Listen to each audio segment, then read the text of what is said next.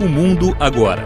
Crônica de Política Internacional com Tiago de Aragão. Olá a todos. Nessa última semana, o grande assunto em Washington tem sido o balão chinês que estava sobrevoando vários estados americanos. Rapidamente, os Estados Unidos enviou caças para abater esses balões que continham equipamento necessário para poder fotografar e coletar informações dos locais no qual eles estavam sobrevoando.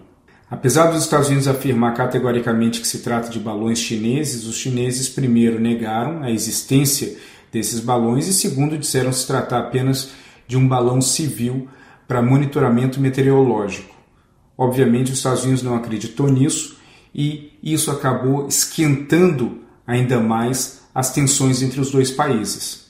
Nos últimos dias, os Estados Unidos abateu mais dois objetos voadores não identificados, no qual o presidente Biden correu para dizer que não se tratavam de alienígenas, mas sim de novos equipamentos de monitoramento. Nesse caso, os chineses de forma alguma aceitaram a culpa e disseram que não tem nada a ver com eles, e nem os Estados Unidos também forçou a barra para dizer que esses objetos voadores não identificados são de fabricação e de utilização chinesa. Logo em seguida, após esses objetos terem sido abatidos pela Força Aérea Americana, a China disse que fez a mesma coisa, abatendo objetos similares que estavam sobrevoando a costa chinesa. Não há nenhuma informação que confirme ou negue isso, mas o que se trata no fim é que a disputa, principalmente no campo da inteligência e na coleta de informação entre os dois países, vem esquentando consideravelmente.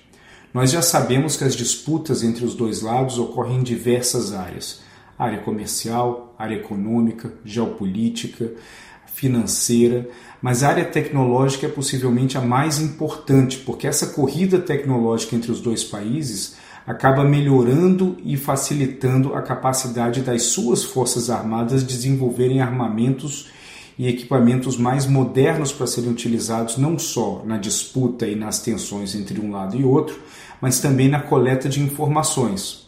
Os chineses eles investem uma quantidade enorme de dinheiro e eles têm alguns objetivos muito claros na sua frente.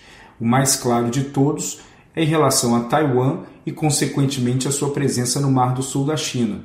Os Estados Unidos não querem perder a influência que eles possuem nessa região, muito menos ver Taiwan caindo nos braços da República Popular da China.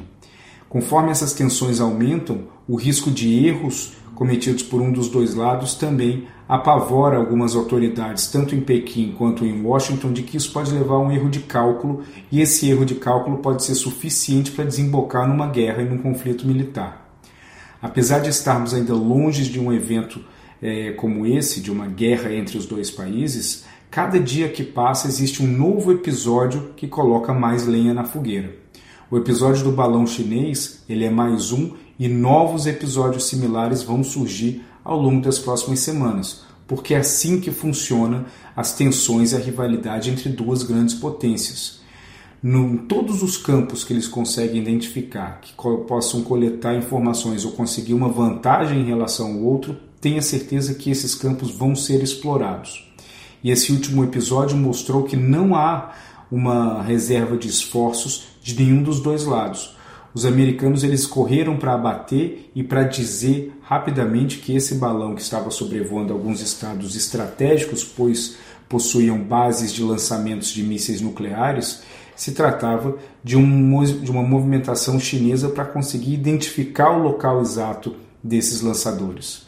A China nega, obviamente, mas ela deixa muito claro também que não concorda com nenhuma das posições americanas no campo da inteligência também.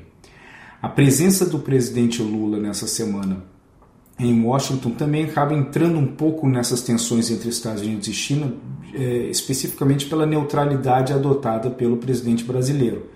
E a partir do momento que o Biden enxerga no Lula um potencial aliado para conter a presença da China na América Latina, Lula rápido no gatilho para demonstrar que não é esse, esse não é o papel que se pode esperar do presidente brasileiro. Ele já se colocou como um possível mediador dessas tensões, assim como ele gostaria de ser um mediador na situação da guerra da Ucrânia, mas o fato é que o Brasil ainda está muito distante do grau de fervura dessa relação tensa entre Estados Unidos e China e, naturalmente, não seria visto como um ator é, independente entre, pelo lado americano, possivelmente o lado chinês iria gostar de ver o Brasil participando em algo nessa linha. Agora, essas tensões elas vão piorar nas próximas semanas e à medida que novos acontecimentos vão surgindo e novas revelações em relação às capacidades de coleta de informação dos dois lados, mais coisas vão surgir e, naturalmente, as tensões entre os dois países tendem a piorar. Um abraço a todos.